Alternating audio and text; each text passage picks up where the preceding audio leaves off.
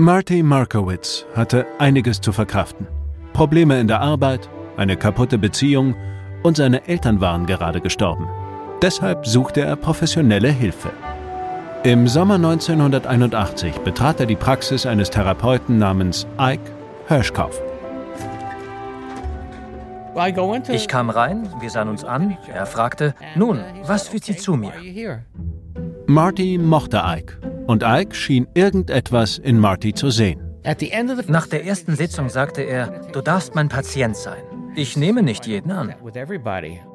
Doch dieser Therapeut war nicht wie andere.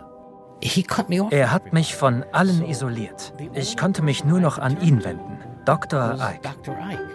Kaum war er sein Patient, veränderte sich Marty Markowitz. Wir verloren den Kontakt, obwohl er nur um die Ecke wohnte. Er kam nicht mehr vorbei. Ganz plötzlich. Offensichtlich hatte Ike ihn in seiner Gewalt und Marty fügte sich. Hätte Marty Markowitz geahnt, was durch diesen Therapeuten alles auf ihn zukommen würde, hätte er sich schleunigst aus dem Staub gemacht. Hallo? Hi, I'm trying to reach Ike Hirschkopf. Ja? Hi, Dr. Hirschkopf. Dr. Hirschkopf, ich bin Produzentin für Wandery und Bloomberg Media und wollte mit Ihnen gerne über Marty Markowitz sprechen.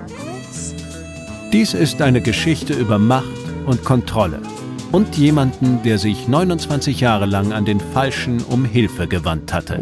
Als ich für uns das Haus kaufte, sagte Ike, das große Schlafzimmer bekomme ich. Du wohnst im hinteren Teil. Irgendwann ist es wirklich aus dem Ruder gelaufen. Die Partys wurden immer wilder und das Geschäft florierte.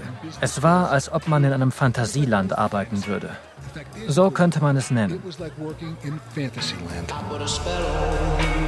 Präsentiert von Bloomberg und Wandry nach Kampf der Unternehmen und Dr. Tod. Und ich bin Ihr Sprecher, Thomas Birnstiel. Der Therapeut von nebenan feiert am 26. Oktober Premiere. Okay, it's, it's a wild story.